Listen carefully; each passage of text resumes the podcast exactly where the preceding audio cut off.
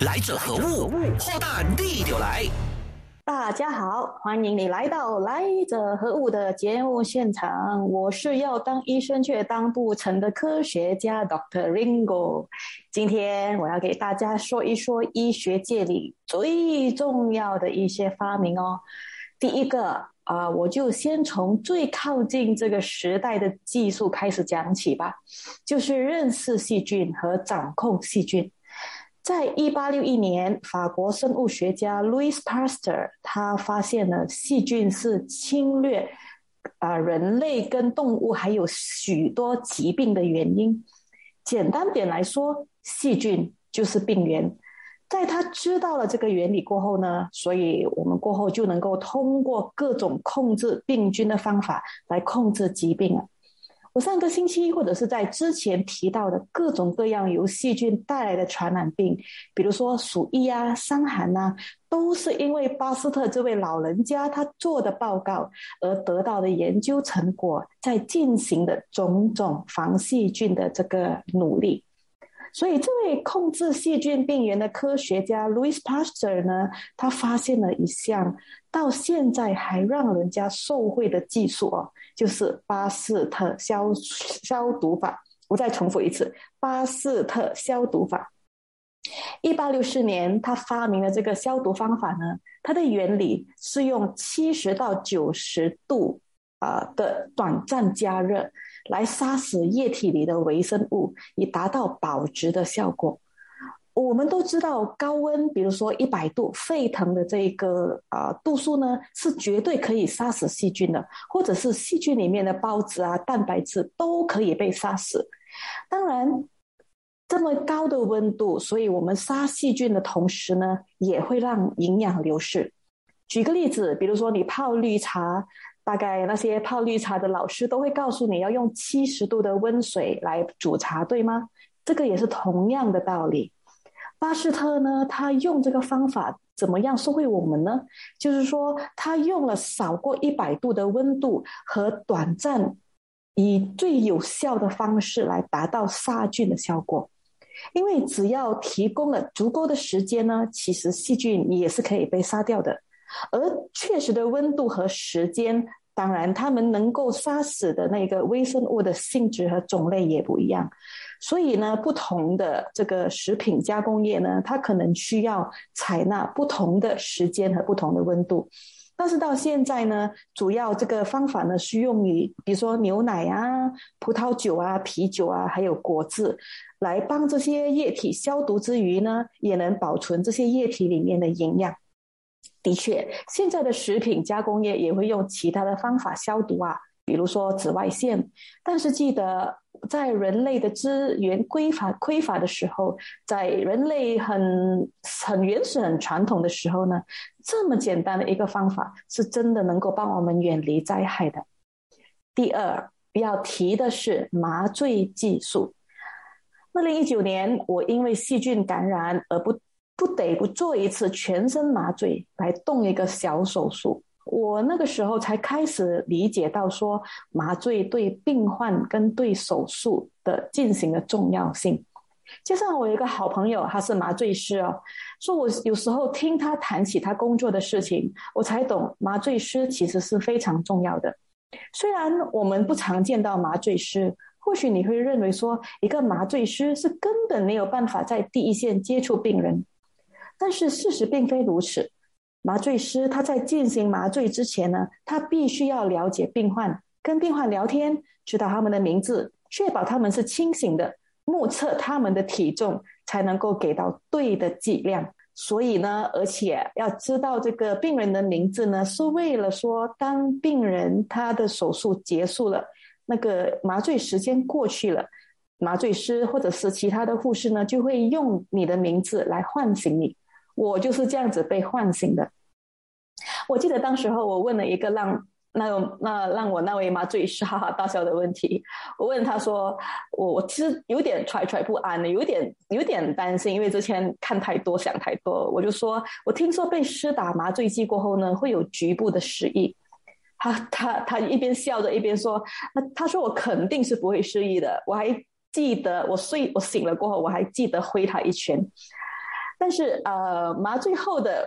啊有没有失忆，我到现在还没有发现有，只是麻醉后的反应呢，对我来说是挺难忘的。因为我当时候虽然意识已经恢复了，但是身体却弹动不得，而且还有反胃的状况。说到麻醉，不得不说 Michael Jackson。Michael Jackson 他是饱受精神困扰而长期失眠的，然后他就要他的家庭医生开了一剂让他永远都没有办法被唤醒的药方。医生给他打了混合的 Propofol，也是一种麻醉剂的针。我那位麻醉师好友啊，他在我醒了过来，醒了过后啊，他姓彭啊，他叫彭医生哦。呃，这彭医生呢，他在我醒了过后啊，我给他发了一个短信来报平安。他说：“你呀，刚刚过了和 Michael Jackson 一样的疗程呐。”嗯，我说幸好我的麻醉师医术精湛，我醒过来了，而且还没有忘记你。当然，第一个被发现可以麻醉的化学物不是 Propofol，不是不是 Propofol，是 Ether。乙醚，这一个用乙醚来给病人动手术的医生是 William Morton，在一八四六年。当然，当然，在这个啊这个乙醚啊发现之前呢，已经有蛮多古老的技术、古老的麻醉技术用来给病人动手术了。比如说，中国名医华佗就发明了麻醉和震动的方法——麻沸散。可惜啊，这个方法已经失传了。另外一名名医哦，扁鹊就是用那个毒酒来达到麻醉的效果。其他我们所知道的方法，比如说针灸啊等等，当然药有三分毒，只是不得不动手术的时候，人们呢是要很难以很难以忍受这个刀伤之痛的。因为我们不是每个人都好像传说中的关公那样，可以一边下棋一边接受这个拔毒剑跟动手术的这一个这样的能耐。我们不是关公，所以我们还是要啊进行这一些麻醉，来让我们不得不去动一场手术。好啦，下一个我要说的也是一个挺重要的伟大的发明。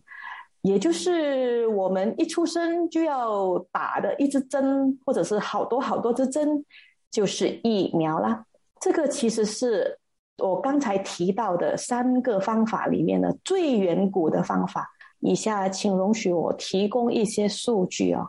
呃，事先声明，这些都不是联合国，或者说不完全是联合国卫生组织提供的数据，是我从各个。啊，方面的资料呢，做出的一些粗略的估算，霍乱已经造成了四亿人死亡，而到现在为止呢，每年还有几百万的病例和几百人死亡。而鼠疫，我相信大家通过我之前的一些啊介绍呢，都已经知道，我们人类史其实是从很久很久开始就已经面对了一场又一场的鼠鼠疫啊，所以死亡人数呢是已经是失算的，大概但是估计的，如果历史有记载到的呢，大概是有一百二十亿人死亡。这两种因为细菌带来的传染病呢，也是因为有了抗生素，让这些疾病已经不再像以前那么样一爆发就是几百万的死亡率，所以这个算是人类的一个进步。第二，病毒就是因为病毒而造成的一些传染病，艾滋病到现在已经有三千六百万人死亡，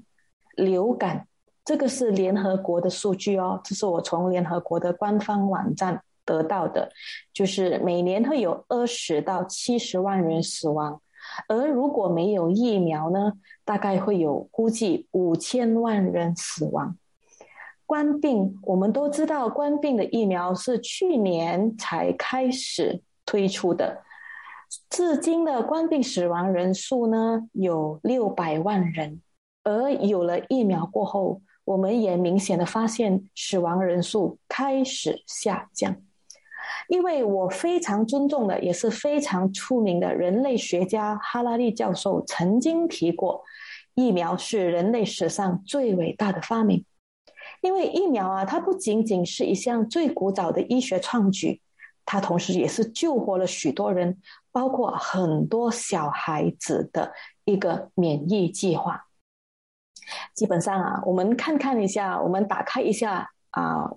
科学的历史哈，我们不难发现说，所有参与发明抗生素和疫苗的科学家，包括我之前提到的 Robert Koch，就是提出了 Koch postulation 的那一位老人家，还有就是 Alexander Fleming，就是发明了这个盘尼西林的科学家，他们都获得了诺贝尔奖。而接下来我要给大家介绍的这位医生哦，啊，叫 Edward Jenner。他呢，他是一个来自英国的医生，也是科学家。他是他发现了天花疫苗的接种法，不过他却没有得到任何诺贝尔奖。不，不是他不值得这个诺贝尔奖，是时代的关系。因为 Edward Jenner 呢，出现是在一七九六年，也就是比这一个之前提到的发现肺结核和和炭疽的科学家 Robert Koch 呢，还早一个七十年。呃，所以我们才知道，我们才说这个疫苗其实已经在这么远，就是远到诺贝尔奖都还没有开始颁之前呢，就已经被发明了。因为这个 Edward Jenner 的这个接种技术呢，还有全世界人民的努力，这也是目前唯一消失的，也就是说，唯一达到全体免疫的。一个因为病毒带来的天花这个瘟疫已经不在这个世界上了。天花是一个让人闻之色变的瘟疫，它造成了数以万计人的死亡。就像我之前提到的，中美洲的原住民呢，差不多被灭族了，也是因为这个天花。启发这一个 Edward Jenner 的。的呢是他在一个一个在农牧场工作的牛奶女工告诉这医生说，他曾经患上牛痘。牛痘呢是一个相比之下比较轻症的病情，呃，但是牛痘的病毒它其实是挺幸运的啦，因为牛痘的病毒其实和天花的病毒是差不多的。所以呢，这个 Edward Jenner 呢，他就在感染的牛只身上拿了一点点的水泡。拿了一点点的细胞，并种在一个八岁的男童身上。这个男童在接种了过后呢，得了一场小小的病，不过他却免疫了。所以有时候这个“种”字哈，我知道很多人念成“接种”，接种其实不是“种”啊，不是种子的“种”。我我我知道那个误会是从哪里来，因为我以前也是以为我们接的是这一个疫苗的种子在里面呢，不是，它其实是拼。啊，它其实是种，就是把这个疫苗种进身体里，所以我们称之为接种，不是接种。所以接种啊，接种这个技术呢，也是我们现在知我们知道的灭活技术的前身了。灭活技术也是我们大家熟悉的科兴疫苗他们用的方法。这个灭活的现在的灭活技术呢，已经成熟到是将适量的病毒，就是我们知道多少的病毒才不会给人体带来伤害，而且是用适量的方法，又不杀死他们，只是让他们不活跃。所以这些灭活就是把它们的活跃分子灭掉的这个病毒呢，就把它们接种在我们的身体里面，所以称之为疫苗。Edward Jenner 呢，因为他是没有通过实验室的过程发明这个方法，所以他没有给这个方法任何的名字，他也只是救人而已呀。是后来 Louis Pasteur，也是我上个单元提到的巴斯特方法的那一个老人家哈，Louis Pasteur 呢，他啊研究了这一个技术，而且更完善的给了这个技术一个名字，叫做 vaccine。这个 vaccine 呢，也是我们现在沿用的疫苗这个字。好的，接下来要给大家介绍的是稍微比较新的科技发明的疫苗，就是我们常常听到的 mRNA 技术，还有 adenovirus 技术。辉瑞和 Moderna 呢的这个冠病的疫苗呢，他们采用的就是 mRNA 的技术。呃，最早的 mRNA 疫苗哈。啊，是根据这个 John Hopkins，就是一个非常出名的研究所，它的资料显示呢，第一个 mRNA 的疫苗呢是生产于一九六零年。它一开始的时候是用一个脂肪为外壳，然后把部分的病毒 DNA，所以才称之为 mRNA，因为 M 是 messenger，就是最重要的资料的那一个部分的 RNA 病毒的资料呢，包进包在这一个脂肪外壳里面。一开始的时候，这个技术你是用来对抗这一个伊波拉病毒的。但是因为这个疫苗它只是针对性的发明，而且只是在非洲产生，所以它没有大量的被生产。然后呢，这个技术又在被用来发明这一个流感的疫苗，所以这个也是为何我们解释了，当新冠肺炎爆发的时候，这个 mRNA 生产商它可以那么迅速的啊把里面的那个病毒资料换掉。因为它的技术已经有了，也已经成熟了。我们要做的只是把一小节的里面的 RNA 换掉而已。说到这里，我不是谄媚，但是我必须要谢谢中国。这个冠病病毒爆发的被发被那个病例被爆发的第一个第一单病例被爆发的地方，中国。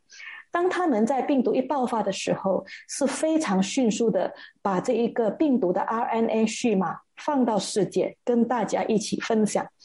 这样子的一个资源共享、资讯共享的动作呢，其实某程度上是大大的加速了整个疫苗的产生。另外一个我想要提的就是比较稍微比较新的技术，就大概是在就是二千年过后才发明的。疫苗技术吧，它就是我们所知道的 A Z 阿斯利康疫苗。OK，阿斯利康呢，它在发明在二零一一年，它一开始是对抗腺病病毒的，就是 adenovirus。所以呢，这类型的疫苗我们也称之为 adenovirus vaccine。阿斯利康用来对抗这个冠病的这个疫苗呢，它用的是大猩猩的流感病个病毒外壳，再把冠病病毒的资料包进里面，它之前呢，其实这么样的一个一个技术是源自于一个失败的基因疗法过程，所以那一个基因疗法因为失败了，所以就没有再进行。但是这样的一个技术却被用在别的这一个方法来受惠这个人类，就是生产这个疫苗。其实我们看回古代啊，古代的中国呢也有类似的这样子的疫苗技术，不过他们不称之为疫苗，他们用的方法呢是将病患他们已经啊一些分泌物啊，病患的分泌物是干咳了的，把它变成粉状，然后让人通过鼻腔吸进去。我知道这么一听，大家也可能觉得有点不可思议嘛。其实这个也就是说以毒制毒的一个方法，就是知道是有点毒的，可是有点毒性的，我们就把这个毒放进我们身体里面。疫苗其实说穿了也是一种以毒制毒的方法，技术是与时并进的。我不是盲从科学，我也不是迷信科学。我当然也不是觉得科学没有科学万万不能，但是我们真的还是要相信科学，我们要相信科学家，尤其是有权威的科学家，因为他们的数据、他们收集数据的方法、他们分析数据的方法，而且他们用来做实验的种种的方法都很可靠。说到打针啊，其实我小时候的记忆哦，那些打过的针我不太记得了，我大概只是记得是十二岁，就是小学的阶段吧。我比较记得的是，当我还小的时候，就是大概两岁，我的弟弟出生的时候，我还记得那时候有咪西上门，咪西就是现在所谓的护士啦。那个米西开着的车是黄色的车。上面写着字不懂，不过现在我知道了，应该就是格蒙特安格塞哈丹的车。他们来到我的家做什么呢？他们来看我妈妈，还有我新刚刚出世的 baby 弟弟，还有他们摸了摸我的头，给了我一些奶粉。马来西亚的公共卫生，我觉得做的一个非常好的地方呢，就是他们其实在独立之前呢，就已经有了一连串的母婴计划，就是怎么确保这些生下孩子的妈妈，他们可以健康，宝宝也可以健康的啊生活下去。这个呢，其实疫苗计划就是属于在母婴计划的其中一个啊计划里头啊，就是大计划里面的一个小计划，为的也就是要确保马来西亚的孩子还有马来西亚的产妇可以平安健康。所以我我一直都这么认为的。马来西亚的抗疫方案有几个值得称赞的地方。远的我就不说了，我就说一个近的吧，就是我们去年开始推动的接种计划，这个新冠肺炎的接种计划。马来西亚一开始在决定为全马人民接种疫苗，而且还是免费接种疫苗的时候呢，我就非常赞叹这个举措，因为幸好我们的疫苗打得快，我们才可以面对。呃，这个 Delta 还有 Omicron 的这个病毒的来袭哦，我们至少还可以 hold 得住，还可以力挽狂澜。另外一个，我觉得值得赞赏的呢，是因为我们马来西亚的卫生部，他给我们马来西亚的人民其实提供了三个疫苗的选择，就是我在上个单元提到的，无论是灭活疫苗，还是 mRNA 疫苗，或者是 Adenovirus 疫苗呢，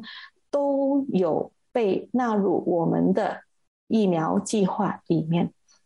那这个是很重要的，因为我们马来西亚的人民哈，我们的身体里面并没有这个肺炎病毒的记忆。当 SARS 或者是 MERS 发生的时候，对我们马来西亚人民来说，冲击还不是那么大的，那只是局部的小小的一个发生。所以，我们马来西亚人民的身体呢？对这一个病毒呢是零记忆的，为什么我会这么说呢？因为最大的免疫力制造工厂还是我们的身体，我们人类的身体。免疫系统呢是我们这个生物身体里面呢，它是通过一系列的生物结构还有过程产生的组成的一个疾病的防疫系统。他们可以准确的探测出入侵我们身体里面的，从只有纳米大的那个病毒哦，到肉眼可以看得见的寄生虫的孢子，还有各种各样的有害物质，这些免疫系统呢，他们都可以将它从正常的身体细胞里面区分，然后杀死了这些入侵的这些坏蛋。第一个被科学家看见的免疫系统。工作的过程呢，就是他们看见是亲眼看见白血球把炭疽细菌吞噬掉。这科学家呢，他是用这个电子显微镜看见了一个呃中性的一个白血球，黄色的啊，好像吃东西一样的，把一个橙色的、橘色的炭疽热细菌呢吃掉了。这个免疫系统工作的过程啊，是有一点像警察和贼的追捕过程的。为了不让警察追捕到哈，所以这个入侵我们身体、袭击我们系统的贼呀，这些小偷啊，这些贼呀，他们就会加快脚步的，怎么呢？易容啊，变装啊，或者是闪来闪去来躲过我们警察的侦测和攻击。而我们警察就是身体里面免疫力呢，用的方法有两种。第一是化学，化学的方法呢，就是会生产出可以吞噬掉这些入侵者的酶，也是蛋白质的一种啊，或者我们比较熟悉的就是抗体。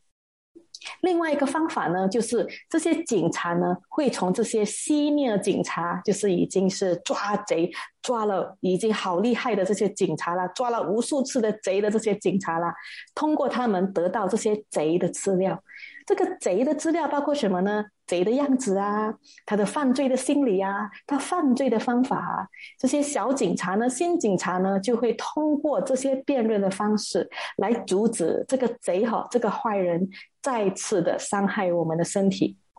也就是说，我们生物呢，这个免疫系统，它其实是会把这个资讯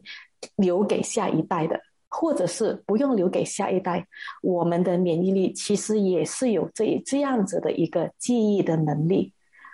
这个免疫系统的记忆的能力呢，啊，它其实也是跟我上个星期提到的蛋白质的折叠方式有关系，因为它们都跟蛋白质有关了，所以我将全部有关蛋白质的知识呢。一起放在下一个单元，也就是我们提到的蛋白质的那一个单元，再一次过的解释。我们还是回来免疫系统吧。我们包括人在内的，越是高级的生物呢，就会产生越来各种各样的这个防御机制。这些免疫系统呢，它可以将有害的，无论多小，只要它是有害物质的，跟健康的细胞、跟健康的组织分开来。当这个免疫系统还是健康的时候，如果免疫系统开始紊乱了，它就会发生很多问题了。怎么样子叫做免疫系统的紊乱呢？比如说，它的活力降低了，它的或者是免疫力开始有了缺陷了，或者是有了一些病毒的入侵。比如说，艾滋病就是从病毒造成的这个免疫力系统紊乱的一种疾病。而这个免疫免疫力缺陷呢，是可以通过遗传性传染的。呃，有为什么怎么称之为这一个免疫力系统的这一个紊乱呢？就是说，在正常的情况底下，免疫系统呢，这个警察呢，他会分辨说啊，这个是我的细胞，我的人，我的妈仔，我不会去攻击他。但是一个已经紊乱的免疫系统呢，它开始分不清楚了。他就会把自己的细胞呢当成是入侵者进行攻击，俗称的就是自己打自己的一种免疫系免疫疾病。常见的这种自体免疫疾病哈，包括有慢性甲状腺炎、类风湿性关节炎、第一型的糖尿病，还有就是全身性的红斑狼症。我们人呢，很多时候只是局部的看自己的问题。比如说，我们生病了，我们就会看哦，到底是什么让我们生病的？是我们吃错东西了吗？还是我们啊受到什么样的感染呢？还是感冒什么样子的呢？但是我们看到的只是现在的问题，我们解决的只是现在的问题。这几个星期下来，我不断不断的说了好多好多的历史故事，或许乍听之下好像是不太有意义的。不过，我还是觉得说，当我们如果可以从更广义的角度去了解了整个人类的身体的发展，就是免疫力的发展的历史，或者是这些传染病的历史，通过这一个又一个的故事，我们再看回自己，我们就会明白，原来这些发生在我们身上的这些不对劲的东西是怎么样的发生的。而原来我们人类从好久好久以前开始到现在都是这样关关难过关关过。疫情发生到现在，我相信大家面对的难关不会少。即便是我们没有获得、没有得到这个啊病毒的感染哦，但是我们心理上受到的一些委屈，心理上受到的一些伤害呢，其实还是有的。不过，还是相信那句“关关难过关关过”。我们人类这几个几百个世纪了，我们不是就这样子的过来了吗？想重温精彩内容，到 s h o p App 搜寻“来者何物”即可收听 Podcast。也别忘了赖面子书专业王云婷，用内容让你过上优质的生活。